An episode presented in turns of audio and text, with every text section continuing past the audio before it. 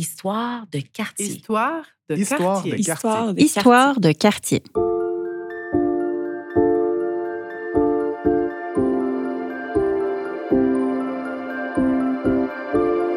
Les livres sont souvent la mémoire des lieux. Les autrices et auteurs, d'ici et d'ailleurs, sont des témoins de leur quartier. Leur voix nous raconte des récits intimes, les transformations douces ou brutales, les communautés qui les vivent. Dans La disparition de Kat Vandal, Christian Giguère nous livre un roman noir qui se déroule à Rivière-des-Prairies, quartier mal aimé de l'Est de Montréal. Je m'appelle Sarah Osama. Je suis bibliothécaire et je vous invite à écouter la parole d'autrices et d'auteurs qui ont écrit sur les quartiers de la ville.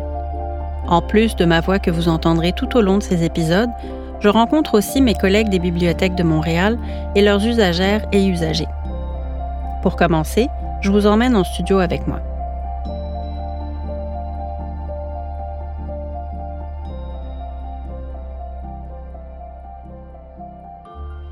Christian Giguère, bonjour. Bonjour. Je suis très heureuse de vous rencontrer, de vous accueillir aujourd'hui. Vous êtes euh, professeur d'anglais donc à l'université et au cégep. Oui. Puis vous publiez accessoirement des romans euh, noirs aussi chez Héliotrope. Oui. Et le, le roman pour lequel on se rencontre aujourd'hui, c'est La disparition de Kat Vandal, qui est donc votre premier roman noir publié aux éditions Héliotrope. Euh, puis en fait, euh, peut-être avant de, de commencer à, à, parler entre nous, euh, je voulais vous dire que vous étiez le candidat idéal pour nous, puisque euh, en faisant mes recherches pour ce projet-là, j'essayais de trouver des romans ou des œuvres de fiction qui sortaient un petit peu des quartiers centraux, le Plateau, Myland, Rosemont, euh, etc. Puis une fois qu'on essaye de sortir des quartiers centraux, ben on a beaucoup de mal à trouver des, des œuvres de fiction. Et quand j'ai trouvé votre roman, je me suis dit, mais pourquoi lui, il s'est penché sur Rivière-des-Prairies? Je me demandais vraiment votre lien avec cet arrondissement, avec ce quartier-là, c'était quoi? Euh, je suis arrivé, moi, à Montréal-Nord, qui est comme le quartier euh, qui est juste à côté, adjacent, quand j'étais en sixième année primaire, puis j'ai quitté autour de 22 ans. Donc, j'ai quand même vécu plusieurs années là-bas. Euh, en tant qu'écrivain, je trouve que c'est plus facile d'écrire sur ce qui est un petit peu à côté de ce qu'on a vécu. Euh, puis Rivière-des-Prairies, ben, c'était un territoire qui m'intéressait beaucoup parce que, justement, de par sa nature périphérique. Moi, je suis allé à l'école euh, à Huntsic, mais tous mes amis, les gens que je fréquentais, les gens que je voyais dans l'autobus quand je me rendais là-bas, venaient de Rivière-des-Prairies. Donc, ça occupe quand même une certaine place dans mon imaginaire. Puis vous, est-ce que vous avez exploré Rivière-des-Prairies, même si vous habitiez Beaucoup. à Montréal-Nord? Oui, oui, beaucoup plus tard, euh, comme à la, à la fin de mon adolescence, oui. Je- puis, puis même euh, dans, dans ma vie adulte, moi, j'habite maintenant en banlieue, mais je reviens régulièrement euh, dans l'est de Montréal. Donc, je me promène dans Rivière-des-Prairies avec mon fils, entre autres, pour lui lui montrer d'où je viens, puis lui montrer à quel point il est chanceux peut-être d'habiter dans une maison euh, plutôt que dans un petit 4,5. Qu'est-ce que vous montrez justement à votre fils, à part les quatre et demi? Je, par exemple, quand on sort de l'autoroute 25, tout ce secteur industriel, euh, le boulevard Henri Bourassa, par exemple, euh, juste le, espèce de mélange un peu baroque d'industrie, de commerce. euh, dans mon imaginaire, c'est- c'est vraiment pour lui montrer que Montréal, c'est pas seulement le plateau. Tu sais, je veux dire, lui, bon, quand on va dans le plateau, on va au 33 tours, on achète des vinyles, tout ça, mais il y a quand même toute une vie montréalaise qui se passe en périphérie. Puis moi, c'est sûr que ça a beaucoup influencé ma façon d'être. Moi, je, bon, j'écris des livres, j'enseigne au cégep à l'université, j'ai j'ai un petit côté intello, tout ça, mais je je suis très marqué par, par mon côté prolétaire néanmoins. Moi, je dis souvent que je suis un intello prolétaire qui vient de l'Est de Montréal. C'est une drôle de dénomination, ça, intello prolétaire. Qu'est-ce que ça veut dire exactement? Ben, ça veut dire que je peux aller acheter des livres au port de tête, mais que je vais aller manger des hot dogs au Montreal Pool Room aussi. Ah, Des trucs comme ça. Est-ce qu'il y a des repères dans l'Est, dans Rivière-des-Prairies, par exemple, euh, des repères du quartier que vous continuez à fréquenter encore aujourd'hui? Je trouve que c'est un, c'est un territoire intéressant parce que pour, pour moi, ça a un côté ville-dortoir. Hein, je veux dire, y a- il y a les deux communautés. Il y a la communauté haïtienne qui habite, je dirais, plus dans les logements sociaux. Puis vous avez les Italiens qui ont quand même euh, colonisé les quartiers où il y a les maisons. Si vous regardez, la- il y a vraiment euh, une architecture qui, est d'inspiration, euh, parfois toscane. On, voit que les, Italiens se sont appropriés le quartier. Bien sûr, il y a beaucoup de Franco-Québécois qui, qui, habitent là maintenant, mais bien sûr qu'il y a des parcs, il y a des lieux publics, mais c'est pas le genre d'endroit où on peut se rassembler, euh, aller faire comme un tour. Je trouve que c'est un quartier qui se traverse beaucoup en voiture. Hein. C'est des rues très larges. Puis on voit que ça, a été conçu à l'ère de l'automobile. Ils ont, ils ont un transport en commun assez euh, en tout cas, c'est pas évident. Il n'y a, pas de station de métro dans ce coin-là, donc on est toujours environ à 30 minutes d'un métro. Je, vais revenir à, ce, point de ville-dortoir un petit peu plus tard, mais je voulais euh, d'abord quand même mettre nos auditeurs un petit peu dans l'ambiance de votre roman. Euh, le roman, donc, euh, tourne autour de la disparition de Kat Vandal, comme le titre l'indique. alors, tout le monde la recherche à peu près, son ami, les multiples clients qui trompent tous plus ou moins dans des combines plus ou moins louches. Euh, et ça vous permet, en fait, et elle, elle est, prostituée, et ça vous permet de mettre en scène différents personnages. Vous, vous prenez différentes voix. Pour chaque chapitre, il y a une personne qui parle. Euh, puis je me demandais comment vous étiez inspiré pour ces personnages-là. Est-ce que c'est des gens que vous avez croisés dans votre vraie vie? Est-ce que c'est des prototypes, des stéréotypes, des clichés même, je, je dirais est-ce qu'on va jusqu'à là? C'est sûr que quand on écrit de la fiction, je pense, quand on fait de l'art en général, on n'a pas le choix que de s'approprier certains clichés. Ceci dit, c'est vraiment inspiré par des gens que j'ai connus, mais inspiré, certains personnages sont inspirés par des figures publiques aussi. Le, livre n'est pas un livre sur la prostitution en soi, mais, mais évidemment, j'aborde cette problématique-là. Je veux dire, euh, j'utilise plusieurs euh, référence à, tout l'appareillage, le, dispositif, pourrait-on dire, du travail du sexe, parce que Kat a travaillé dans une petite agence qui opère à partir d'un bloc appartement. Et je peux vous dire que pour avoir fait de la recherche, c'est vraiment une réalité du quartier. Je ne veux pas stéréotyper non plus, c'est pas tout le monde, il y, a, toutes sortes de gens. Et comme, vous le dites si bien, je veux dire, les, personnages du roman, il y, a, il y, a, un personnage, par exemple, Enzo, qui est propriétaire d'une d'une salle de réception. Ça aussi, c'est très fréquent. je l'ai appelé la Bella Sposa. C'est un, nom qu'on pourrait facilement trouver sur, euh, sur la rue Maurice Duplessis, par exemple, ou sur le boulevard Perra.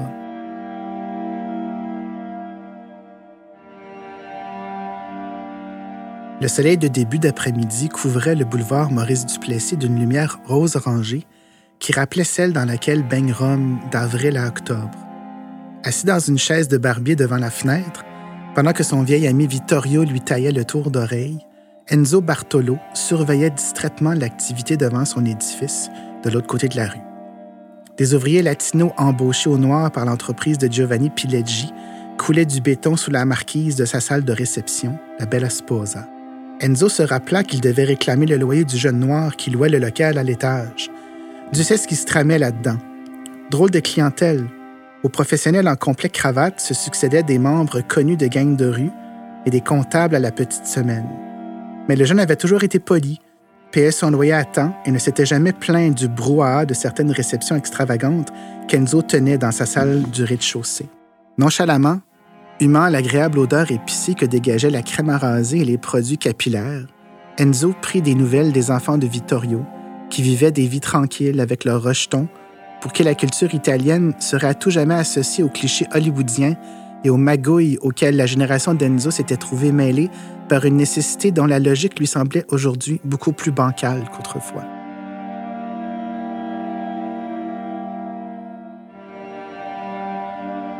Christian Géguer, je veux revenir à Kat, au travail à son agence. Euh, elle a une collègue qui s'appelle Melissa, qui, elle, euh, contrairement à ce que le, stéréotype pourrait euh, nous, nous, le faire croire, est étudiante.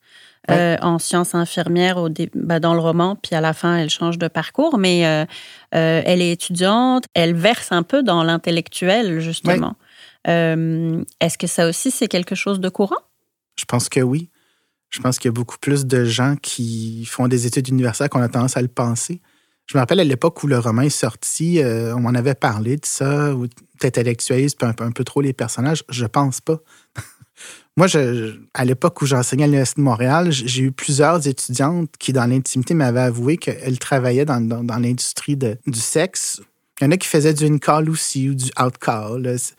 Je, je, pense que la littérature, elle s'est pas beaucoup intéressée à ces quartiers périphériques-là, puis à la vie des gens qui y habitent. De, plus en plus, je dirais maintenant. Euh, mais oui, je je pense pas que c'est un personnage qui, qui, qui est euh, complètement euh, une, idée abstraite dans ma tête. J'ai connu des gens qui avaient ce genre de parcours.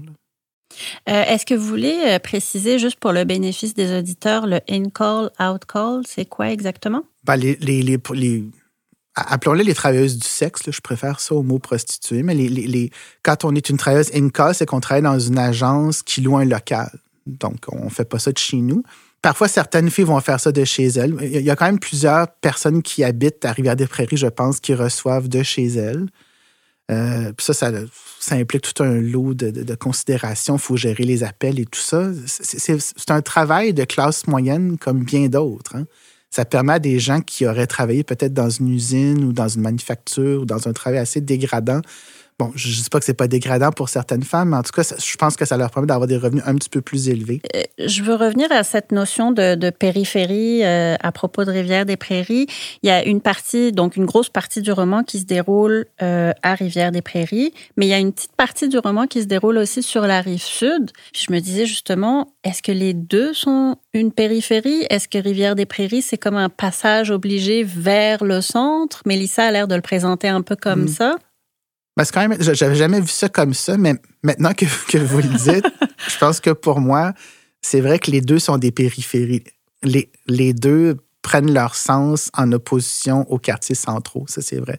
Parce que euh, Mélissa, elle, comme vous le dites, c'est une intello un peu, elle a fait de l'histoire de l'art avant de s'inscrire en, en, soins infirmiers au cégep, à Marie-Victorin, par exemple, qui est le cégep un peu qui à la frontière des deux quartiers là, de Montréal-Nord et de Rivière-des-Prairies.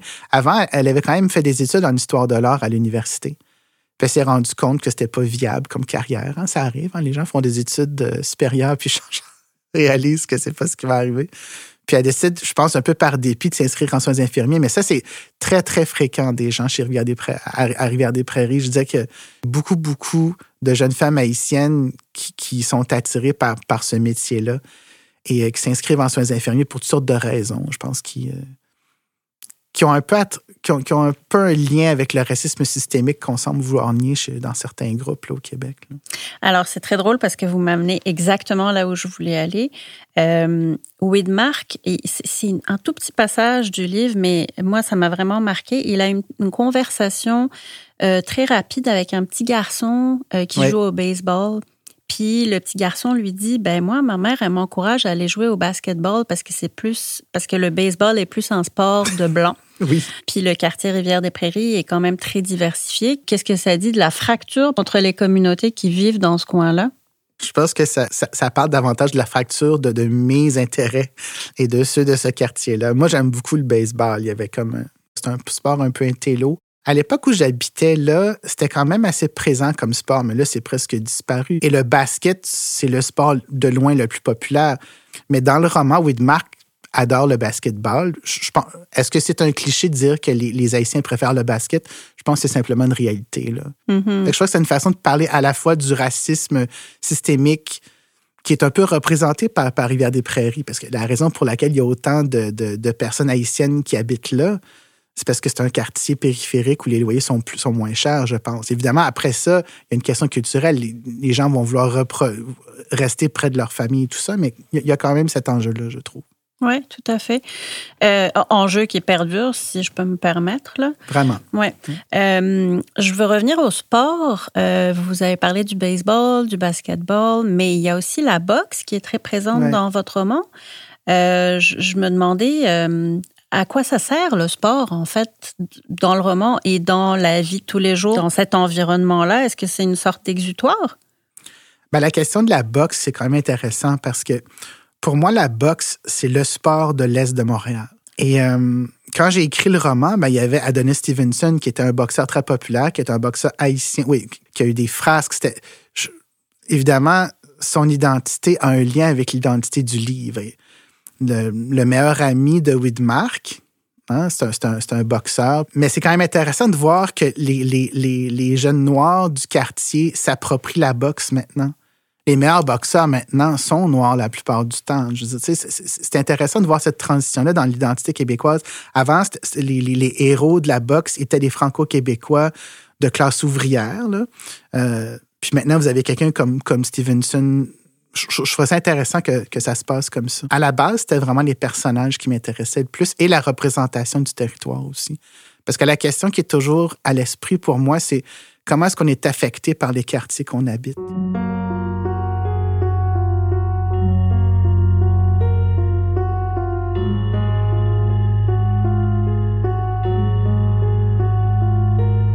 Moi, c'est Edmond Kenol. J'habitais avant, j'ai passé 21 ans à, Montréal-Nord. Et puis ça va me faire 18 ans depuis que j'habite Rivière-des-Prairies. Mais j'aime aussi visiter le boulevard Gouin. Il y a de belles vues.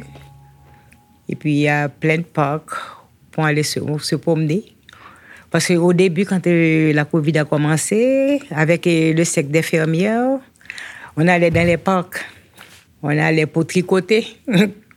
Parce que c'était mieux, on est plus espacé, donc on est bien, on n'a pas de chicane avec des voisins. Mais à part ça, là, je vois que c'est calme, c'est bien. Donc euh, j'aime lire. Je viens souvent à la bibliothèque pour emprunter des livres. Puis il y a d'autres activités aussi, rencontre des, auteurs. On se rencontre et puis le contact avec les autres. Et puis on apprend pas mal de choses aussi. Des fois, sur tel auteur, on ne savait pas, et puis on dit, hop, on va emprunter ce livre pour lire. Hmm, moi, je lis beaucoup les romans, surtout des, romans, romans d'aventure. Avant, il y a une, un, club, club de lecture. Maintenant, c'est par Zoom, je pense que ça se fait. Moi, je ne suis pas à l'aise avec euh, l'ordinateur. Donc, avant, je venais, on choisissait nos livres, on les lisait, et puis on informe les autres pour dire que c'est bon ou c'est pas bon. Donc, quand je viens à la bibliothèque, il y a des pamphlets. C'est là que j'avais trouvé le centre des femmes, un petit pamphlet pour le centre des femmes. Des fois, on choisit, surtout les mercredis, il y a une journée, on choisit n'importe quoi, là, sur n'importe quel sujet, et puis on en discute.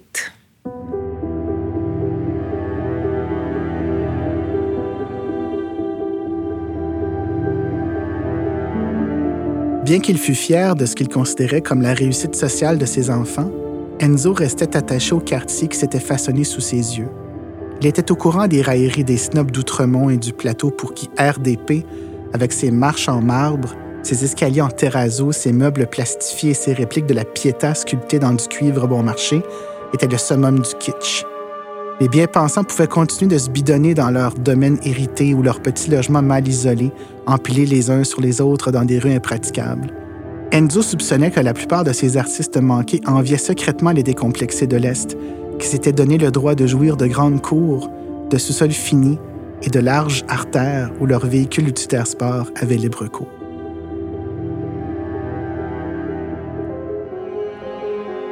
Christian Giguère, Mélissa, c'est presque la seule dans votre roman qui vit une sorte de rédemption à la fin, en fait. Oui. Euh, Exactement. Puis je me demandais pourquoi vous l'aviez choisie, elle, puis je me demandais si elle vivait toujours à Rivière-des-Prairies à la fin du roman. Moi, je pense que non.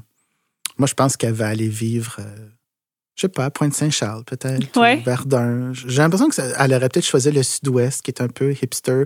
Non, c'est une, fille qui. Euh, je pense que ce que j'essaie de faire avec elle, c'est de montrer qu'elle venait de Pontvio. Elle a fait des études en histoire de l'art, mais comme on le sait, c'est pas à cause qu'on fait des études qu'on peut tout de suite entrer euh, dans ces cercles-là. Euh, quand on n'a pas d'argent, quand on n'a pas de contact, c'est pas évident de faire sa place. je pense que ce qu'elle a fait, c'est qu'elle s'est rabattue sur le travail du sexe, puis elle décide de, de racheter l'agence mais je pense que c'est comme c'est un, truc alimentaire pour elle pour, pour, avoir une meilleure vie. À, la fin, comme, comme vous le dites, là, elle finit par euh, créer un documentaire sur la vie de Kat. Mhm.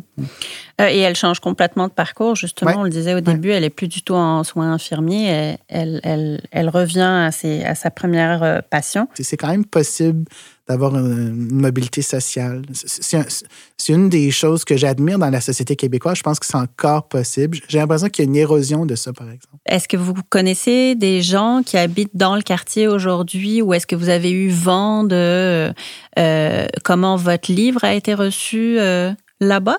Non, je peux pas dire que, que j'ai eu vent de ça. Euh, la seule personne qui habite près de ce quartier-là, c'est ma mère. Est-ce que votre mère a lu votre livre? Oui. Qu'est-ce qu'elle en a pensé? Bah, comme, comme, la plupart des mamans, je pense qu'elle m'aime bien. Elle, est très ouverte d'esprit, puis euh, elle m'a parlé d'une anecdote. Il y avait une de ses, ses, amies, une de nos voisines, qui habitait dans le sous-sol en face de chez nous. Puis, euh, elle s'en va chez elle. Ma mère, c'est une personne très gentille, là, euh, très grand cœur, mais parfois innocente un peu sur certains trucs. Puis, euh, elle allait prendre un café, puis il fallait qu'elle allait répondre au téléphone à toutes les 10-15 minutes. Puis elle dit Coudon, qu'est-ce que tu fais? Elle dit Ah, c'est correct, c'est juste c'est un emploi que j'ai, là, je, redirige des appels. Puis finalement, elle s'est rendue compte qu'elle redirigerait des appels vers les prostituées qui recevaient pour une agence in-call. Ah oui, hein? Oui. Donc, ça rentre vraiment dans le quotidien, comme vous le disiez tantôt. Oui, oui. Mais, en même temps, je ne veux pas exagérer ça non plus. Il y a toutes sortes de gens qui habitent à Rivière-des-Prairies, mais, mais je pense que ça fait quand même partie de la réalité. Mm-hmm. Est-ce que vous fréquentez la bibliothèque? Oui, oui, oui, tout à fait. C'est un, un, lieu très, très important pour moi. C'était un lieu calme où il y avait des livres. Euh, J'avais pas beaucoup de place pour lire chez moi. C'était bruyant. Euh, il y avait plein de trucs dont j'entendais jamais parler dans les médias. Je, me rappelle quand, quand j'étais jeune, je me rappelle, j'avais découvert un livre sur la cocaïne à la Bibliothèque de Montréal-Nord. Je me disais, mon Dieu, il y a des livres là-dessus. Tu sais, c'est illégal de faire ça. Puis c'était un livre très, très objectif sur comment c'était produit, les gens qui le consomment. Tu sais, il y a un, côté de, documentaire qui me fascinait. Donc, j'ai passé beaucoup de temps à la bibliothèque. C'est un, un monde. Ça a transformé ma vie, les livres, moi.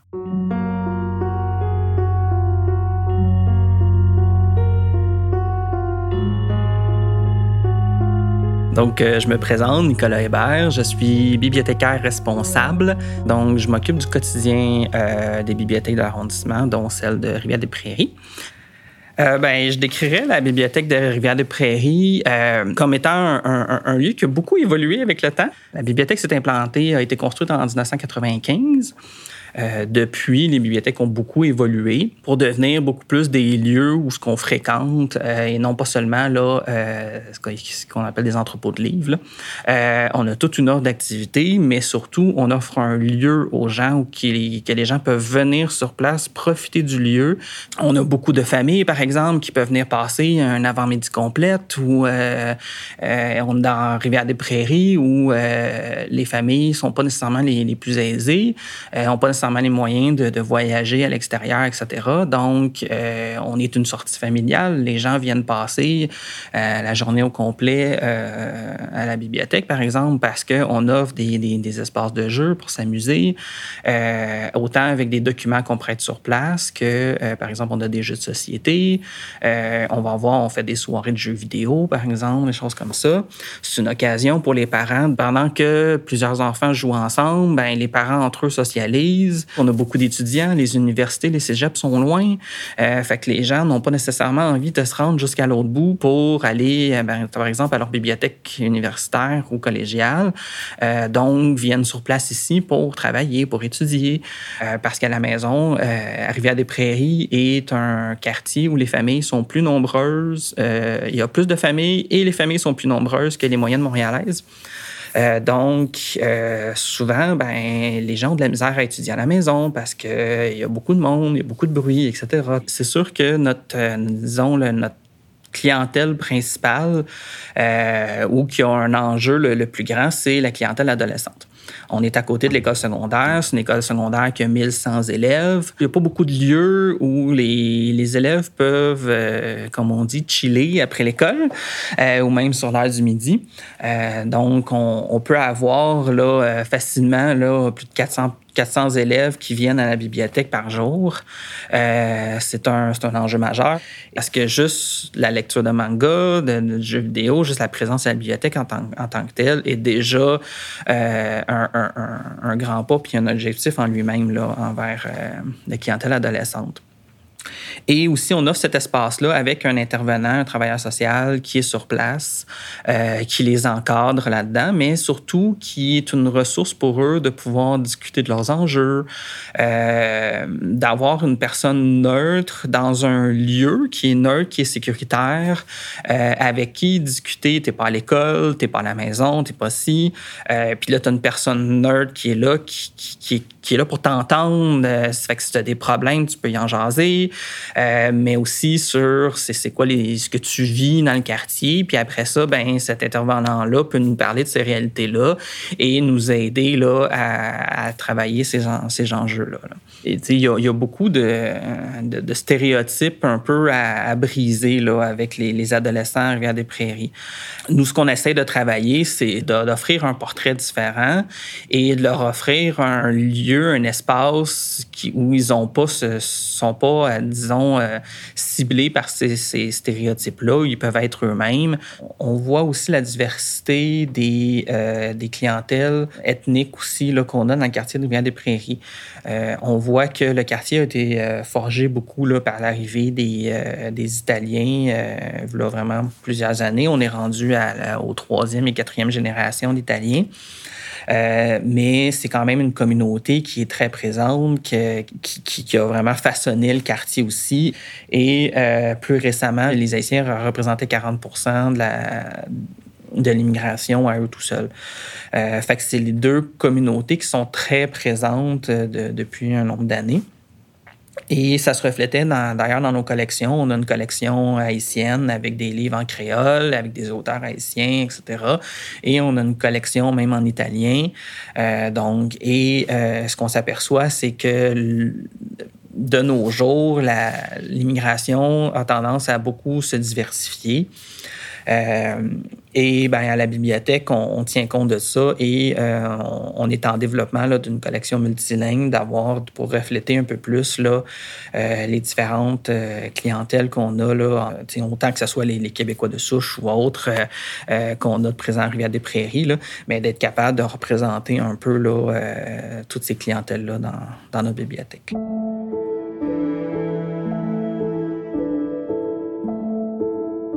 Christian Géguer, est-ce que là vous en avez terminé avec Rivière des Prairies ou est-ce que vous pensez replonger dans cet univers-là encore une fois, dans ce quartier-là? C'est une bonne question. On dirait que le fait de, venir en parler, ça, me, donne peut-être envie d'y revenir, mais moi j'ai un regard sur Rivière des Prairies qui est un peu extérieur. Non? Donc je pense que j'ai tendance à projeter des choses. Euh, il faut vraiment habiter un lieu pour vraiment ressentir la vie de quartier. J'aurais peut-être envie d'y retourner. Mm -hmm. euh... Pour un autre roman noir? Oui, c'est ça. Je, pense que je, suis un petit peu campé dans, dans cette esthétique-là. J'aurais de la misère à ne pas écrire quelque chose de noir. OK. Ben merci beaucoup, Christian Giguère. Merci à vous.